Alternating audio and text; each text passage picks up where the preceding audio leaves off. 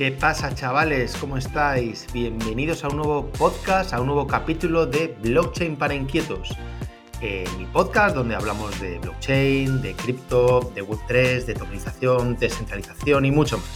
Soy Miguel Caballero y hoy vamos a tocar un tema, eh, diría peliagudo, ¿vale? Eh, no porque sea delicado, sino porque crea mucha controversia, sobre todo en entornos maximalistas.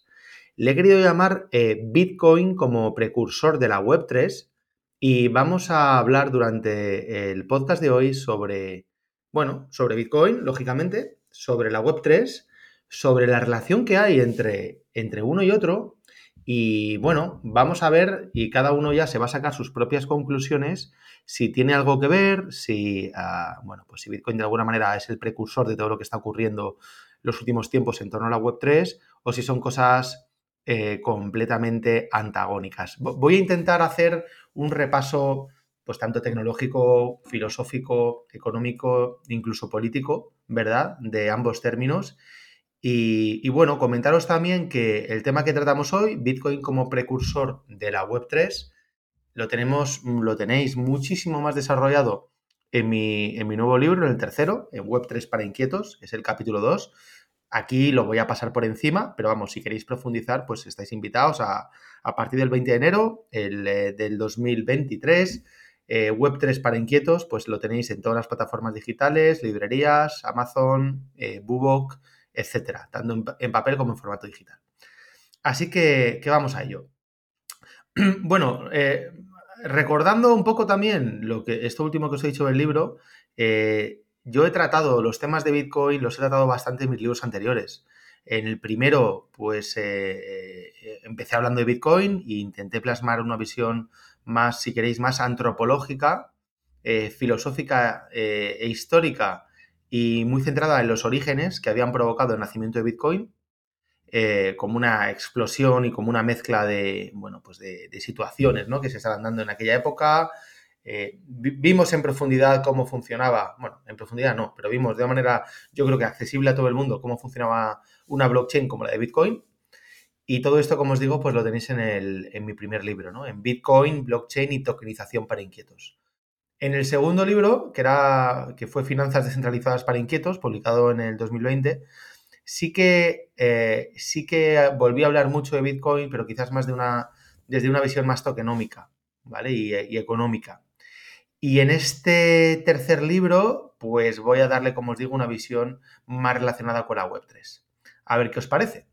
Todo sea, y esto, oye, mm, los debates son buenos, eh, son sanos, todo sea que escuches este, podcast y te diga, mira, tío, para nada estoy de acuerdo con lo que dice Miguel, para nada, bueno, pues estupendo, ¿vale? Estupendo. Yo no trato aquí de inculcar ninguna religión en la cabeza de nadie. O sea, que aquí todos los que escuchamos este podcast somos inquietos y está genial que tengamos cada uno, pues, oye, nuestras propias ideas y saquemos nuestras propias conclusiones. Eh, yo aquí os traigo las mías y, bueno, eh, no voy a hacer como Groucho Marx, ¿no? En la, famosa película, ¿no? De, estos son mis principios y si no te gustan tengo otros. Pero bueno, eh, como os digo, que ya cada uno saque sus propias conclusiones. Bueno, lo primero, eh, quizás no te hayas leído mis libros anteriores, quizás te los hayas leído si no te acuerdes. Voy a hacer un pequeño repaso estos primeros minutos de cómo funciona eh, Bitcoin, de cómo funciona la red de Bitcoin. De nuevo, como sabéis, con este podcast intento llegar a todo el mundo, es decir, no voy a utilizar una jerga, ni una terminología, ni un grado de pureza maximalista total, porque entonces la mayoría pues no os vais a enterar y, no es mi objetivo. O sea, no es mi objetivo aquí discutir con los más frikis, expertos, maximalistas de Bitcoin, sino precisamente todo lo contrario. Atraer a la gente que no tiene muy claro cómo funciona esto, eh, atraerla al mundo cripto, al mundo Bitcoin, al mundo Web3 y, bueno, y hacer de este ecosistema pues un lugar más grande, con más talento y más gente que trabaje eh, a su alrededor, ¿vale? Por lo tanto, ya te digo que si si sabes mucho de Bitcoin, pues estupendo, pero, bueno, que sepas que voy a utilizar un nivel accesible a todo el mundo. Dicho esto, eh, pues nada, Bitcoin, pues una blockchain, ya estamos en 2023, yo creo que ya no hace falta mucho que hablemos sobre qué es una blockchain y cómo funciona una blockchain, una cadena de bloques. Eh, tecnológicamente, eh, pues está muy claro el concepto, es una base de datos descentralizada donde la información se va guardando en bloques en vez de en un, vamos a decir, en un repositorio, en un fichero principal, ¿vale? En un servidor principal, donde está todo guardado, pues aquí se guarda en bloques. Los bloques no dejan de ser espacio físico, ¿vale? En la blockchain de Bitcoin los bloques son de un mega y en cada bloque, es decir, en cada mega, eh, se van guardando transacciones. ¿Cuántas transacciones caben en un bloque? Pues bueno, pues depende del bloque, depende de cómo esté la, la mempool, es decir, la piscina con transacciones, con transacciones pendientes de ejecutar, pero por lo general, eh, con la última actualización del software de Bitcoin hace unos pocos años, pues están cabiendo en cada bloque alrededor de 3.000, 2.500 mm, transacciones por bloque, ¿vale? Es decir, las transacciones no es, que se, no es que se guarden desde el punto de vista de una a una, ¿no? Eh, separaditas, las transacciones van, van hasheadas en un árbol de Merkel, eh, ¿vale? Esto significa que, la suma de todas las transacciones pues eh, comprenden un solo hash y que teniendo la suma de todas esas transacciones es posible eh, sacar un hash de Merkel, pero sacando el hash de Merkel no, somos capaces de ir para atrás y de sacar todas las transacciones, ¿no? Dado que las funciones de, hash son unidireccionales. Pero bueno, esto es un tema más techy que tampoco me quiero meter ahí. Dentro de un bloque lo que tenemos es eh, la, cabecera del bloque, donde tenemos varios parámetros que nos dan información del bloque, ¿vale? Tenemos el, bueno, pues tenemos el nonce, que es el, número, el churro que eh, digamos que ha encontrado el minero que se ha llevado la recompensa de ese bloque, tenemos el hash que viene del bloque anterior, tenemos el hash de Merkel que recoge todas las transacciones y tenemos el hash de salida al bloque siguiente, ¿no? Por eso se dice que todos los bloques están entrelazados criptográficamente hablando porque todos están hasheados, es decir, para eh, cada bloque incluye el hash del bloque anterior de salida y de ese bloque sale el hash hacia el bloque siguiente. Entonces al final pues todos los bloques están enlazados criptográficamente. Esto le da una potencia a la red tremenda y es lo que permite que, tras tres transacciones ya sea matemáticamente imposible eh, poder hackear o más que hackear, poder revertir las transacciones, ¿vale? Eh, porque ya tengo, bueno, pues demasiado poder computacional eh, que poder controlar y, ya ha pasado ese tiempo, pues, pues nada, no hay nada que hacer, ¿vale?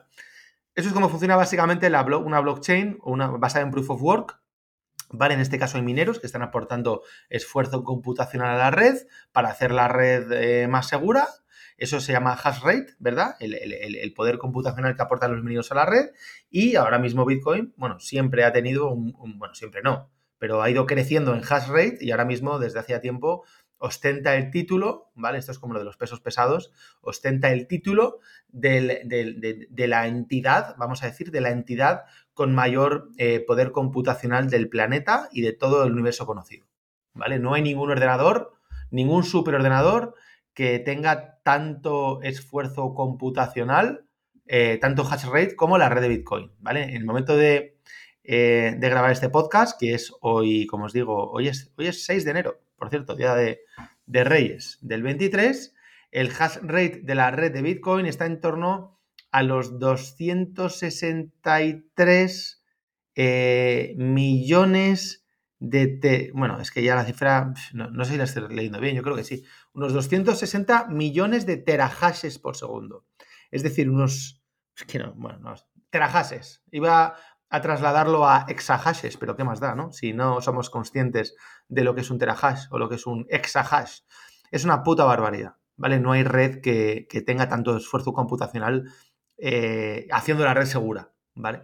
Entonces, bueno, yo creo que las historias estas mm, ya que son hasta primitivas o, de primero de, de primaria, de, bueno, es que Bitcoin consume mucho. Mucha energía. Bueno, yo creo que eso ya se ha quedado un poco como en plan, venga, tío, eh, estudia un poco y luego ya si quieres hablamos, pero mantener un debate intelectual tan básico yo es algo que no hago desde hace ya mucho, ¿vale?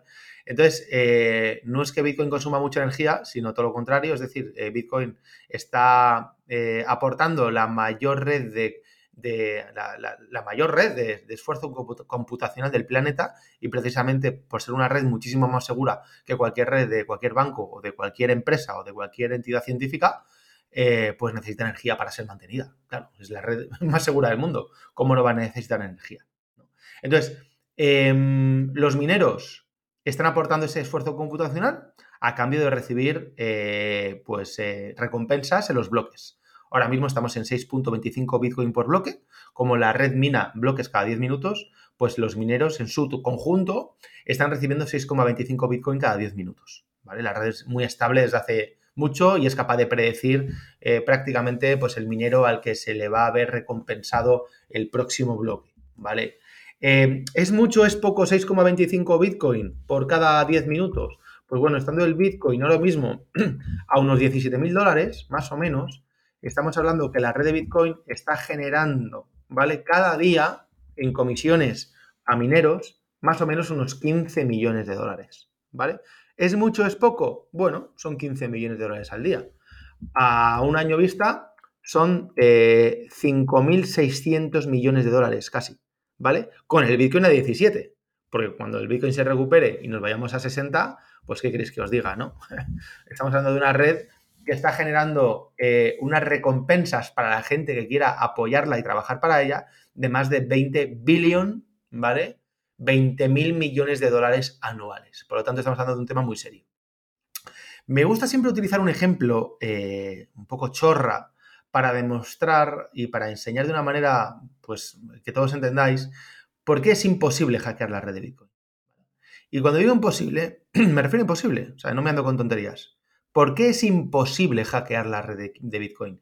Imposible técnicamente, imposible económicamente, imposible sobre todo desde una perspectiva de sentido común. Y os voy a poner como ejemplo, ¿vale? El siguiente. Em, bueno, antes de poneros como ejemplo el siguiente y empezar a, explicaros por qué, os tengo que decir que, claro, la gracia que tiene la red de Bitcoin, y por eso está tan bien diseñada, es que tiene, tiene separada la tarea de la minería de los mineros son un tipo de entidades que trabajan o, cuyo, cuyo, trabajo es distinto al de los nodos, ¿vale? Un nodo de Bitcoin no deja de ser un, equipo, ¿vale? Un software instalado en un PC que lo que hace es mantener la red de Bitcoin en su propio PC. Es decir, yo soy nodo de Bitcoin y yo lo que me hago es guardar una copia, si soy nodo completo de Bitcoin, me guardo una copia de toda la blockchain, de toda la base de datos, de todos los bloques minteados hasta la fecha. Asumiendo que el primer bloque empezó, creo recordar, el 9 de enero, ¿vale? Del 2009, es decir, prácticamente dentro de 14 años, tres días, hace 14 años, eh, y sabiendo que cada 10 minutos eh, se genera un nuevo bloque, y sabiendo que cada bloque pesa un mega, es muy fácil calcular cuánto espacio de disco eh, ocupa la red de Bitcoin, ¿verdad? Porque tan solo tendría que, que sumar los bloques producidos desde el 9 de enero de 2009 hasta la fecha. Entonces, con que yo tenga en mi ordenador suficiente espacio, suficiente disco duro para almacenar ese número de bloques, pues ya está. Ya puedo yo ser nodo de Bitcoin, ¿vale? Y a partir de ese momento, pues, eh, pues nada, pues configurarme, eh, configurarme el software, ¿vale? Hoy en día eh, está ocupando la red de Bitcoin mm, bastante, bastante poco espacio. ¿Vale? Bastante poco espacio. Estamos hablando de alrededor de 450 megas, puede ser. Eh, no estoy seguro, pero si lo miráis en cualquier entorno y hacéis el cálculo, eh, lo, podemos, lo podemos tener ahí, ¿vale? Es un, espacio, eh, o sea, 450, 450 gigas, he dicho megas, perdón, 450 gigas, ¿no? Es decir, cualquier, cualquier ordenador más o menos casero que tenga algo de espacio, pues podría guardar una copia completa de la base de datos de Bitcoin. Bueno, vayamos al lío. ¿Por qué entonces es imposible hackear la red de Bitcoin? Bueno, vamos a, vamos a verlo con un ejemplo. Vamos a suponer que viene una civilización alienígena eh, con mucho poder y cuyo único objetivo es hackear la red de Bitcoin, ¿vale? Y trae pues una serie de ordenadores de una tecnología, pues de una capacidad de cómputo que, que, no entendemos, ¿vale? Eh, cuántico elevado a exponencial y decide Em, bueno, pues decide hackear la red de Bitcoin, ¿vale? Bueno, este ejemplo chorra, traducido un poco más a sentido común, eh, significa que tendría yo que montar una red de ordenadores con el suficiente poder computacional como para al menos controlar, tener más del 51% del hash rate. Es decir, hoy en día, sabiendo que tengo un hash rate de, como hemos dicho, ¿no? de 260 y tantos millones de terahashes, pues eso no sé qué inversión económica me podría suponer. Estamos hablando seguro de miles y miles de millones de dólares. Pero bueno, no pasa nada, somos ricos. Vamos a poner, venga, 10 billón a trabajar contra la red de Bitcoin. Y resulta que cuando ponemos esos, esos equipos a aportar esfuerzo computacional, lo que hacemos es eh, bueno, pues al, alterar uno de los bloques, ¿no? Hackear significa meter transacciones fake, es decir, meter en un bloque transacciones falsas, ¿vale? Una de ellas, que sea falsa. Yo me envío a mí mismo eh, a otro wallet, pues yo qué sé, un millón de Bitcoin, lo que sea, venga. Y ese bloque se mina, ¿vale? Y la red de Bitcoin lo asume como bueno. ¿Qué es lo que ocurre? Que en ese momento, y la red de Bitcoin tiene infinitos mecanismos para averiguarlo, y me da igual si es en ese mismo instante, o es 10 minutos después, o es una hora después, o son, o son 3 días después. El tiempo es lo de menos. Siempre va a ser un tiempo corto. Pero lo que va a ocurrir es que la red de Bitcoin, los mineros, los desarrolladores, los usuarios y los nodos se van a dar cuenta de lo que ha ocurrido. Que han incorporado un, bloque falso, ¿vale? Proveniente de un minero intergaláctico maligno, ¿verdad? Eh, bueno, ¿y sabéis lo que va a hacer? ¿Sabéis la decisión que van a tomar los nodos? La decisión que van a tomar los nodos es muy sencilla no van a aceptar ese bloque. No van a aceptar el bloque proveniente del minero maligno intergaláctico. No lo van a aceptar.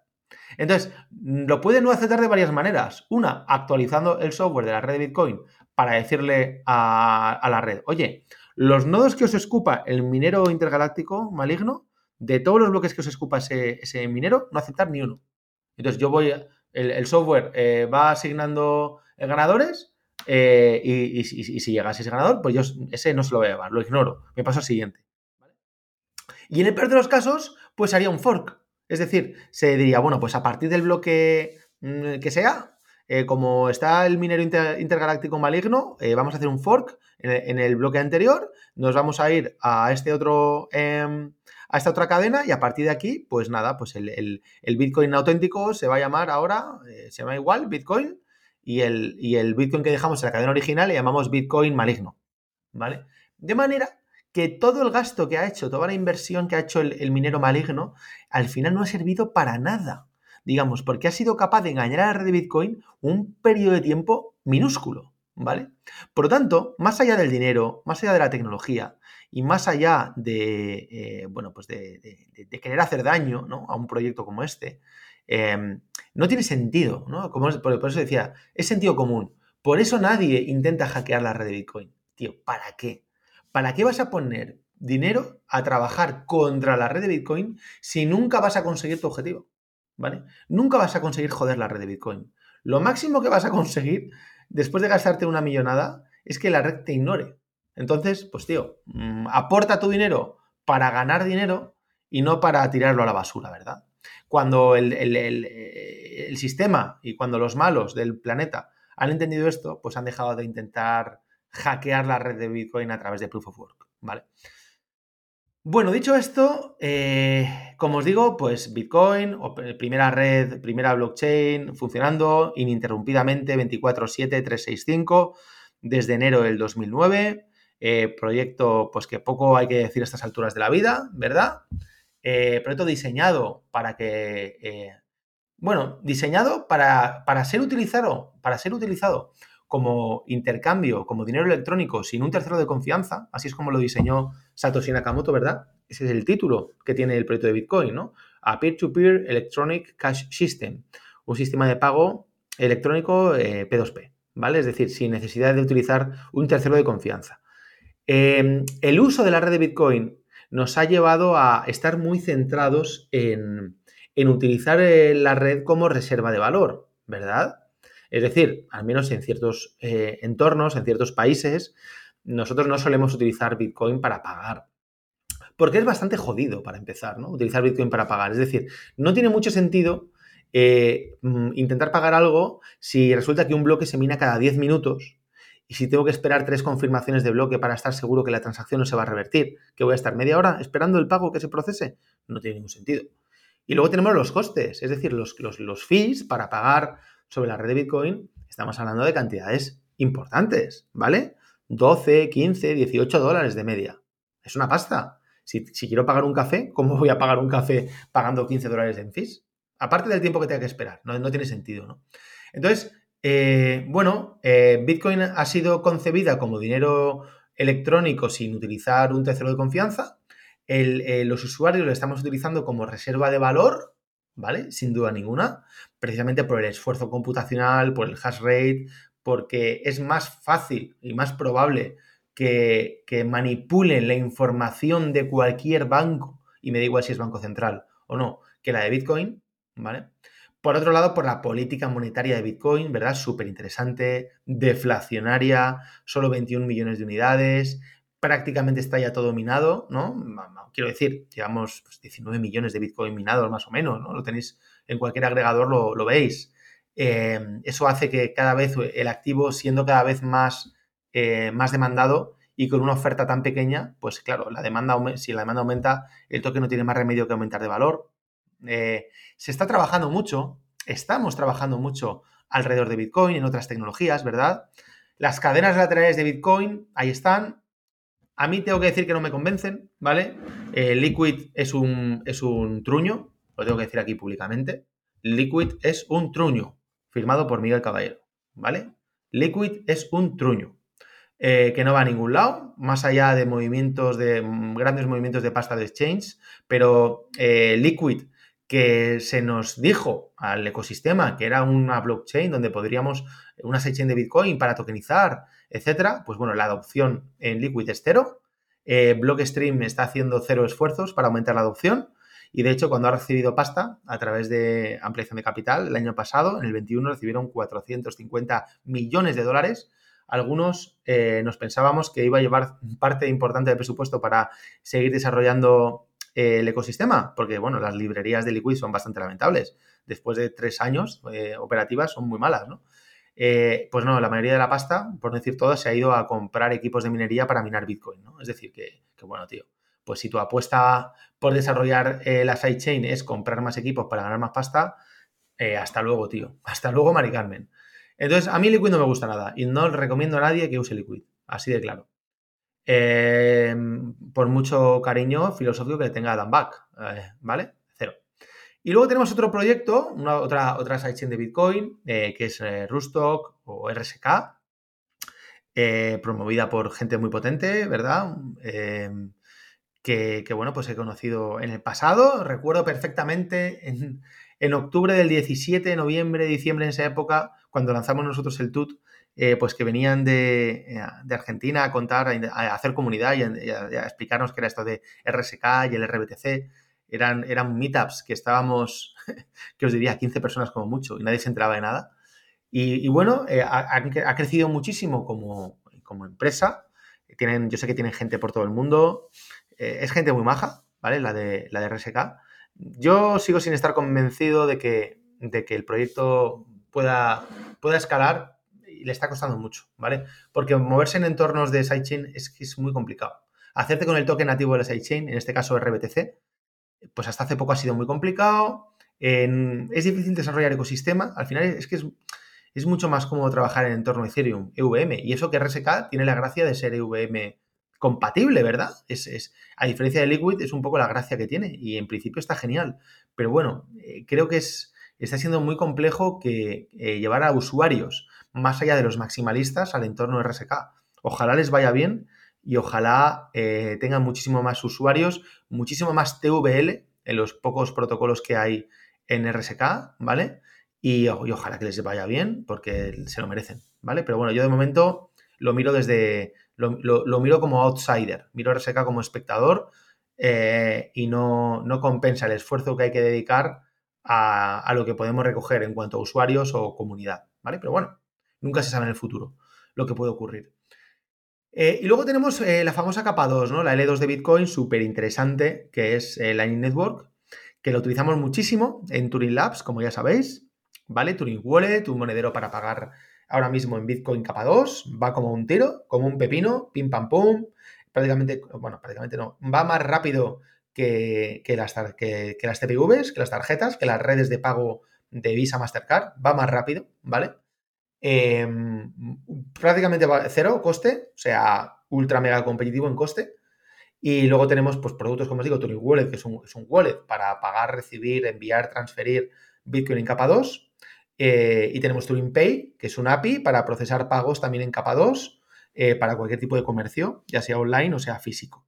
¿Vale? Un API que además tenemos plugins y que además, además tenemos servicios como turingpay.me, que es un servicio estilo paypal.me, para que cualquier persona física o jurídica pueda recibir mm, pagos en Bitcoin a tiempo real sin la necesidad de tener infraestructura de ningún tipo, ni aplicación, ni wallet de Lightning, ni, ni TPV, ni hardware, ni software, ni nada de nada, ¿vale? Generamos un QR normal y corriente, ¿vale? Un QR normal y corriente, no un QR de una invoice de pago de Lightning, sino un QR normal y corriente, que cualquiera de, vuestros móviles lo, pilla y con eso eh, podemos procesar pagos desde 0,01 euro, ¿vale? Eh, cero coste para el, para el merchant o para, la persona, ¿vale? Que, quiere procesar el pago. Eh, y bueno, y diseñado para que cualquier persona, ya os digo, ya sea una cafetería, una peluquería, un autónomo, un, vendedor ambulante, un vendedor de tacos, ¿vale? En, en DF, un, ¿qué quieres que diga? Un tío vendiendo arepas en, Bogotá o en Caracas, ¿vale? O sea, me da igual. Eh, es un servicio increíble que puede usar cualquier persona del mundo, gratuito, para eh, admitir pagos en Lightning Network. Además, con tu propia página de pago, con tu imagen, con tus textos, o sea, está cojonudo, ¿vale? Meteros a turinpay, turinpay.com, ¿vale? turinpay.com, y ahí tenéis turinpay, también, bueno, no, está hecho cuando estoy grabando el podcast, pero también estamos, vamos a preparar el producto en una landing propia que será turingpay.me, ¿vale? Bien, dicho esto, eh, yo sí que creo en la capa 2 de Bitcoin, sí que creo en Lightning Network, ¿vale? Porque resuelve problemáticas reales, ¿vale? Resuelve problemáticas reales que Bitcoin no resuelve mm, desde el punto de vista de costes ni tiempos. Entonces, ¿podrá evolucionar Lightning Network a tokenizar ser una capa por la cual podamos embeber tokens más allá de Bitcoin? Pues no lo sé, eh, queridos amigos, no lo sé. Em, desde luego que Bitcoin, y esto es una discusión que he tenido con, con algunos amiguetes del sector, muchas veces, o algunos piensan que, Bitcoin va a terminar siendo la, la, blockchain sobre la que se va a tokenizar de todo. Pero es que Bitcoin no ha sido diseñada para tokenizar, ¿vale? Es que no ha sido diseñada para tokenizar y, tiene una cosa, o, carece de, un, de, algo absolutamente elemental para poder tokenizar con éxito, ¿vale? Que es una máquina virtual. Es decir, Bitcoin no tiene una máquina virtual como tiene Ethereum, ¿vale? La máquina virtual de Ethereum es la... Eh, bueno, hablo mucho, perdonadme que vuelva a hacer apología aquí de mi tercer libro, Web3 para inquietos, pero dedico un capítulo entero a la máquina virtual de Ethereum porque me parece que es uno de los grandes inventos, iba a decir descubrimientos, inventos de la humanidad. O sea, la máquina virtual de Ethereum es la repera cuando entiendes el valor que, aporta. Y cuando alguien de, mi entorno, eh, escucho por ahí, que dice que Ethereum es una mierda y que se va a ir a cero porque, eh, porque no captura valor, porque es una shitcoin, bla, bla, bla, yo creo que en el fondo eh, no entienden lo que significa decir un virtual machine. Es que no lo entienden. O sea, porque si, si lo entiendes, eh, no puedes decir eso, tío. No puedes decir eso. ¿Sabes? O sea, no puedes decir eso. Es imposible. No es una cuestión de. Em, no, es una, no, es una cuestión de que te guste más un color u otro, o que seas más afín a una filosofía política o a otra, o que seas del Madrid, del Barça o del Atleti. No, no, si no es eso, tío. Es un tema. Esto es un tema científico. Es decir, si entiendes cómo funciona la, Ethereum Virtual Machine, ¿vale? Y, ves el trasfondo que tiene, eh, no puedes decir que eso no, no, tiene futuro y que no es capaz de capturar valor. Entonces, si lo dices, creo yo, con toda la mente del mundo, es que no has entendido bien el concepto que propone Ethereum con Ethereum Virtual Machine. Entonces, como Bitcoin no tiene máquina virtual, no es capaz de realizar operaciones full Turing. Es que no es capaz. Entonces, al no ser capaz de realizar operaciones full Turing, lo tiene muy jodido para que podamos tokenizar. ¿Vale? Em, hay gente también que dice, bueno, es que Bitcoin no, eh, no admite ejecutar smart contracts. Falso, falso. Bitcoin, claro que admite ejecutar smart contracts. Una transacción, ¿vale? Un movimiento de wallet a wallet no deja de ser un smart contract. La firma de un multisig, ¿vale? No deja de ser un smart contract. Lo que ocurre es que la capacidad para ejecutar funciones que tiene Bitcoin está muy limitada, ¿vale? El propio código, al no ser full Turing, nos permite ejecutar una serie de funciones, digamos, muy básicas. Y cuando queremos hacer cosas guays, claro, al no ser full Turing, no podemos programarlas, ¿vale? Eh, de nuevo, el, tema, el tema de full Turing y de las máquinas virtuales lo desarrollo muchísimo en mi tercer libro, ¿vale? Eh, dicho esto, ¿podemos tener un problema? O sea, ¿podemos terminar tokenizando, utilizando Bitcoin para tokenizar? Yo lo veo jodido, amigos y amigas. Lo veo jodido. Mucho tiene que cambiar la tecnología en capa 2 o tienen que surgir tecnologías que no existen hoy en día para que podamos tokenizar. ¿Vale? La solución eh, tiene que ser cadena lateral para poder tokenizar a través de Bitcoin, es decir, eh, lo que está haciendo el trabajo de RSK.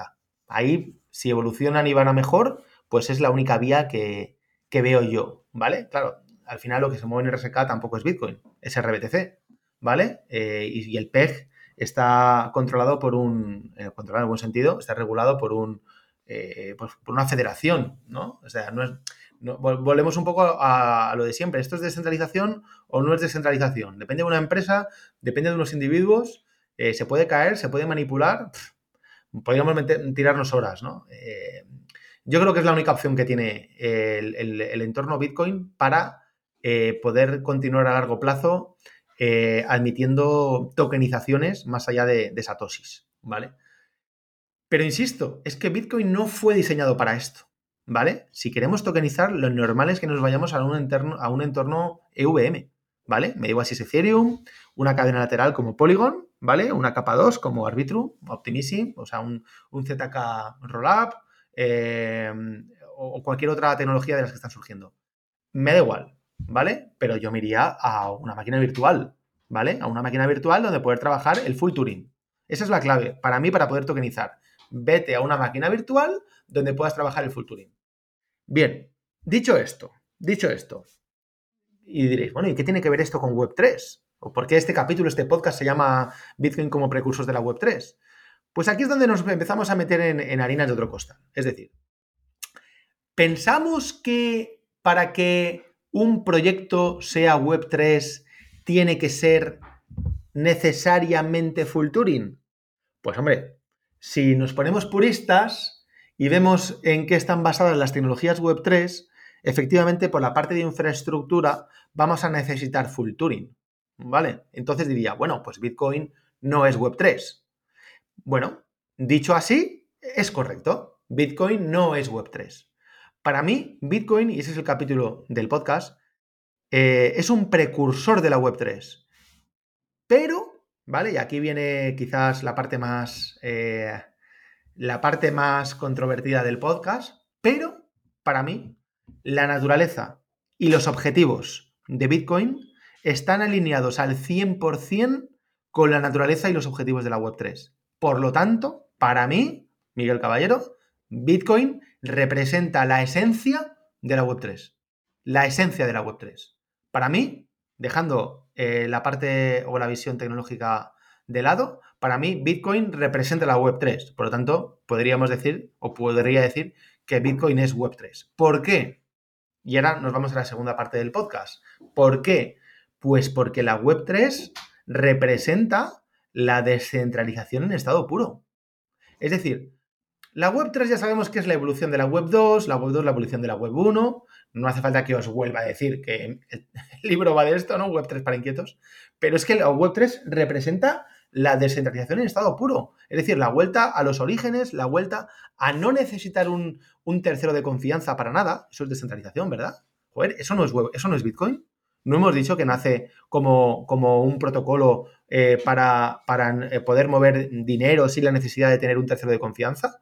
Pues eso es de la descentralización. Entonces, todo lo que ocurre alrededor de la Web3 representa descentralización. ¿Vale? que va mucho más allá de la tokenización. Y esto es otra parte del debate que quería comentar en este podcast, ¿vale? ¿Por qué? Porque a veces me preguntáis, ¿no? Oye, ¿qué es más importante, tokenización o descentralización? Eh, no sé si os habéis hecho esta pregunta, ¿no? ¿Qué es más importante, querido oyente? ¿Tokenización o descentralización? ¡Tachán! Bueno, está clarísimo. Está clarísimo, ¿verdad? Lo importante es el fin, no el medio. Y lo importante aquí es la descentralización. Lo importante es la descentralización. La tokenización es un medio. Es decir, la descentralización solo la, solo la podremos conseguir introduciendo en ese sentido la tokenización. Pero una tokenización no nos garantiza para nada que un proyecto, que un protocolo, que un token esté descentralizado. Puede estar tokenizado, pero si todos los tokens están en, una cartera, o en dos o en tres carteras, si todos los tokens están concentrados, si el 90% de los tokens están en manos de dos individuos, ¿eso qué descentralización es? ¿Es tokenización? Sí. ¿Es descentralización? No. ¿Es Web3? Para mí no. ¿Será algo tokenizado? Pero para mí no es Web3. Porque Web3, insisto, para mí está representado en, si solo pudiera definir una palabra Web3, es descentralización. ¿Vale? Por lo tanto, no confundamos términos. La tokenización es una herramienta, es un camino o es el camino para conseguir la descentralización. Pero el objetivo de todo, proyecto es que termine siendo descentralizado. El objetivo del TUT es que termine descentralizado. ¿Está el TUT descentralizado realmente a 6 de enero del 23? Pues hombre, pues no, no está descentralizado, pero porque tiene un roadmap, tiene un plan, ¿no? Es como la canción, ¿no? Yo, tengo un plan. Pues, eh, eh, pues un poco igual, tiene un roadmap. Es decir, eh, los tokens se están liberando todavía en diferentes contratos, se están repartiendo entre carteras, ¿vale? Los tokens que hay, que la mayoría de los tokens, esto todo eso es público, por supuesto, está en nuestro white paper, en la sección de tokenomics, ¿no? Pero si, si la mayoría de los tokens están todavía, o sea, el, contrato que más tokens tiene es el contrato de clientes, ¿vale? es porque los, los, tokens los tiene que repartir todavía el contrato entre los clientes, entre los usuarios, que se merezcan ganar TUTS. Entonces, bueno, pues es que, es que nosotros no, no lo repartimos, lo reparte el contrato, ¿vale? Entonces, ¿Está descentralizado? Todavía no, porque ese contrato tiene muchos tokens, ¿vale? Eh, pero, pero está programado para que se repartan eh, conforme los usuarios generen, en nuestro caso, pues contenido, acciones, etcétera, eh, que, aporten valor ¿no? en, el, ecosistema Tutelus. Entonces, el fin de todo proyecto Web3 es que termine siendo descentralizado, ¿vale? la tokenización es la herramienta que nos permite eh, llegar a esa descentralización, ¿vale? Por lo tanto, eh, Web3, ¿vale? Desde un punto de vista de infraestructura, efectivamente eh, requiere de, modelos full Turing para poder programar cualquier cosa, ¿vale? Eso nos hace estar centrados en el entorno, pues, EVM, las cosas claras, ¿no? Es decir, un virtual machine. Y ahora mismo, pues, en ese sentido, pues Bitcoin se queda fuera. Desde un punto de vista de filosofía y de, alineamiento de objetivos en el largo plazo, por supuesto que están alineados porque ambos persiguen lo mismo. Que hay muchos proyectos o que la mayoría del, modelo de, EVM está centrado en Proof of Stake y no en Proof of Work. Bueno, eso es otro debate, ¿vale? Este es otro debate em, que, tampoco hay una, para mí, ¿eh? en mi opinión personal, que no vale nada, solo en mi podcast, que tampoco hay una mm, solución clara, ¿no? O sea, no me puedo, eh, me, pongo del lado del proof of work o me pongo del lado del proof of stake. Pues hombre, como reserva de valor, lo que hemos hablado de Bitcoin, sin duda ninguna que me pongo desde el lado del proof of work. Pero desde un punto de vista de Web3 y de, y de, y de inventar cosas, ¿verdad? Y de, y de, y de, y de, crear tokens y de, y de crear eh, tecnología, productos financieros del tipo que sean, bla, bla, bla, me tengo que poner del lado de la EVM, ¿vale? De la máquina virtual. Y de momento, eh, la historia me está diciendo, y la evolución de la historia me está diciendo que, el Proof of Stake funciona. ¿Vale? Me lo está diciendo, ¿vale? En otro podcast vamos a hablar del riesgo que tiene la concentración del Proof of Stake en ciertas empresas, ¿vale?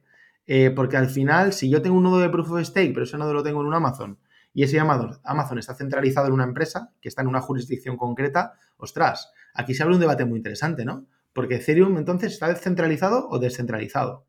Aunque esté muy repartido en nodos, si lo que va por debajo de los nodos está centralizado, no sé yo, ¿verdad? Pero bueno, esto lo hablaremos en otro podcast. En definitiva, lo que os quiero transmitir con esta última parte es que para mí, lo que sea eh, Bitcoin como reserva de valor, sin duda ninguna, proof of work a muerte.